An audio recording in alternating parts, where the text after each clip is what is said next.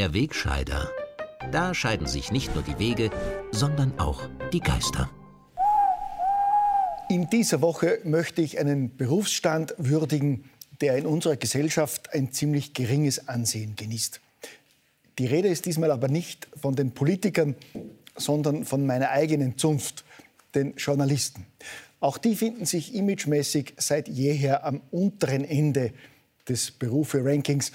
Und das lag in früheren Jahren wohl auch daran, dass es zum Berufsethos gehört hatte, den Mächtigen auf die Finger zu schauen, alles zu hinterfragen und Missstände und Machenschaften aufzuzeigen, die manche gerne im Verborgenen belassen hätten. Möglicherweise ist das ein Hauptgrund dafür, dass sich das Berufsbild im Journalismus in den vergangenen Jahren grundlegend geändert hat. Und das wiederum hat sich gut mit einem Umdenken bei den Herrschaften an den Hebeln der Macht getroffen. Die hatten ja in früheren Jahren ganze Heerscharen von PR-Leuten engagiert, die die Journalisten positiv beeinflussen sollten. Sind aber mittlerweile draufgekommen, dass es wesentlich effizienter ist, das viele Geld ohne Umwege gleich direkt zu investieren, sprich mit direkten Zuwendungen an Medienunternehmen die Berichterstattung in den Griff zu bekommen. Wie genial diese Strategie funktioniert, hat man in den vergangenen drei Jahren eindrucksvoll beobachten können. Im Fall von Corona haben rund um den Globus Regierungen, Pharmaindustrie und die von ihr finanziell unterstützten Mediziner haarscharf die Anleitung einer vorangegangenen Pandemieplanübung umgesetzt und dabei ebenso präzis mit den Mainstream-Medien zusammengearbeitet. Für die gleichgeschaltete Einheitsberichterstattung sind diese Medienunternehmen reichlich mit Regierungsinseraten, Sonderförderungen oder durch direkte Zuwendungen diverser Stiftungen belohnt worden. Und die ehrenwerten Journalisten haben ganze Arbeit geleistet. Und das immer nach dem gleichen Muster. Jeder, der die kritiklose Einheitsberichterstattung hinterfragt hat, wurde reflexartig diffamiert und denunziert.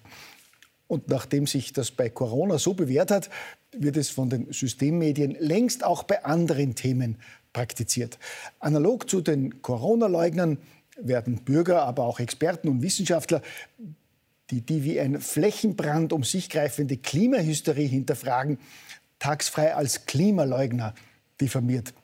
Kritische Zeitgenossen, die sich beim Ukraine-Krieg nicht der in allen Mainstream-Medien verbreiteten NATO-Propaganda unterordnen, werden als dumpfe Putin-Versteher abqualifiziert und ausgegrenzt. Die völlig einseitige Ukraine-Propaganda des Mainstreams hätte das berüchtigte Presseamt der ehemaligen DDR nicht besser hinkriegen können. Wie geschmiert der Laden läuft, lässt sich besonders schön am Beispiel der gesprengten Nord Stream-Gasleitungen beobachten.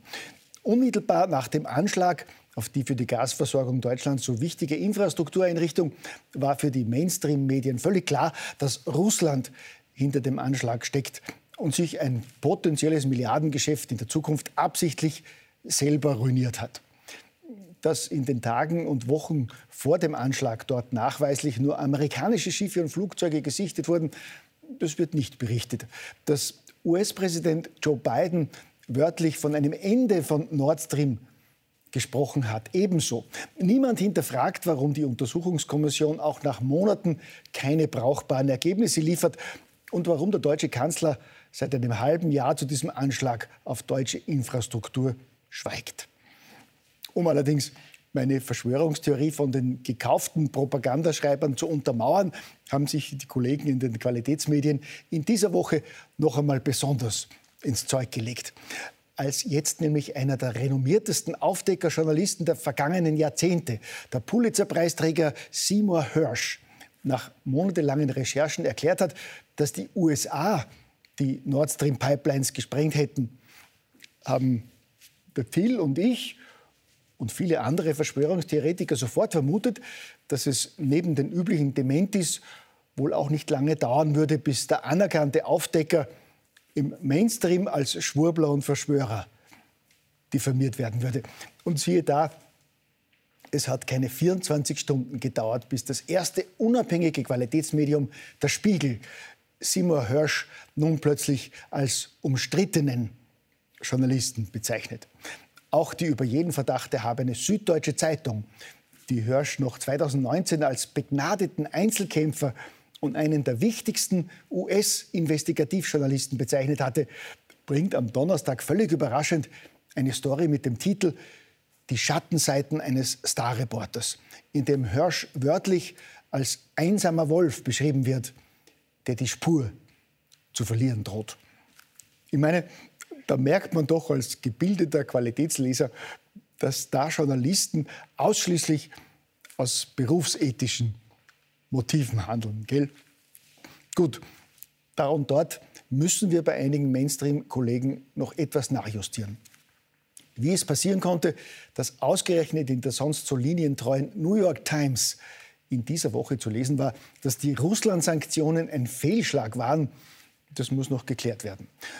Ansonsten funktioniert der Mainstream aber tadellos. Von der mehrtägigen Zelensky-Show in London, Paris und Brüssel über die täglichen Kriegstreiberforderungen, dass die Ukraine jetzt dringend Kampfflugzeuge braucht, bis zur erfreulichen Grußbotschaft des US-Außenministers an Österreich. Ihr seid neutral, ohne neutral zu sein. Julius Raab und Leopold Fiegel würden sich im Grab umdrehen. Aber das kümmert die heutige Regierung herzlich wenig und die Jüngeren wissen ja ohnehin nicht mehr, wer Raab und Fiegel überhaupt waren. In der ARD-Tagesschau, die übrigens Seymour Hirsch neuerdings als nicht unumstritten bezeichnet, wird in dieser Woche auch verkündet, dass die deutsche Industrieproduktion unerwartet stark gesunken ist. Ja, wer hätte das gedacht? Das war ja nun wirklich nicht zu erwarten. Es trifft uns ja auch völlig unerwartet, dass die monatelangen Schulschließungen für unsere Schulkinder extrem schädlich waren. Ich meine, unsere Politiker haben es einfach nicht besser gewusst damals. Nur weil zahlreiche Wissenschaftler, Kinderärzte und Verbände auf die schwerwiegenden Folgen der Schulschließungen hingewiesen hatten, das waren doch allesamt Schwurbler. Im Vertrauen unerwartet hoch ist zuletzt auch die Übersterblichkeit in Österreich und Deutschland. Aber das ist noch weitgehend unbemerkt geblieben. Und von den Mainstream-Medien wird das Thema ja ohnehin im wahrsten Sinne des Wortes totgeschwiegen. So wie man schön unter der Decke hält, dass die NASA in dieser Woche offizielle Daten veröffentlicht hat, wonach es seit mehr als acht Jahren keine globale Erwärmung mehr gegeben hat oder dass es in den vergangenen Wochen in verschiedenen Erdteilen extreme Kältewellen gegeben hat oder dass vor wenigen Tagen mit minus 78 Grad der niedrigste jemals in den USA gemessene Temperaturwert registriert wurde. Denn das passt natürlich nicht ins Konzept der Klimahysteriker und deshalb muss darüber auch nicht groß berichtet werden. Leider gibt es auch im Mainstream immer noch einige Ausreißer. Vereinzelt liest man leider immer noch von angeblichen Impfschäden. Und in der Presse, der österreichischen Tageszeitung Presse, war dieser Tage sogar die Schlagzeile zu lesen, ungeimpfte hätten sich Entschuldigung verdient. Ja, so weit kommt es noch, gell?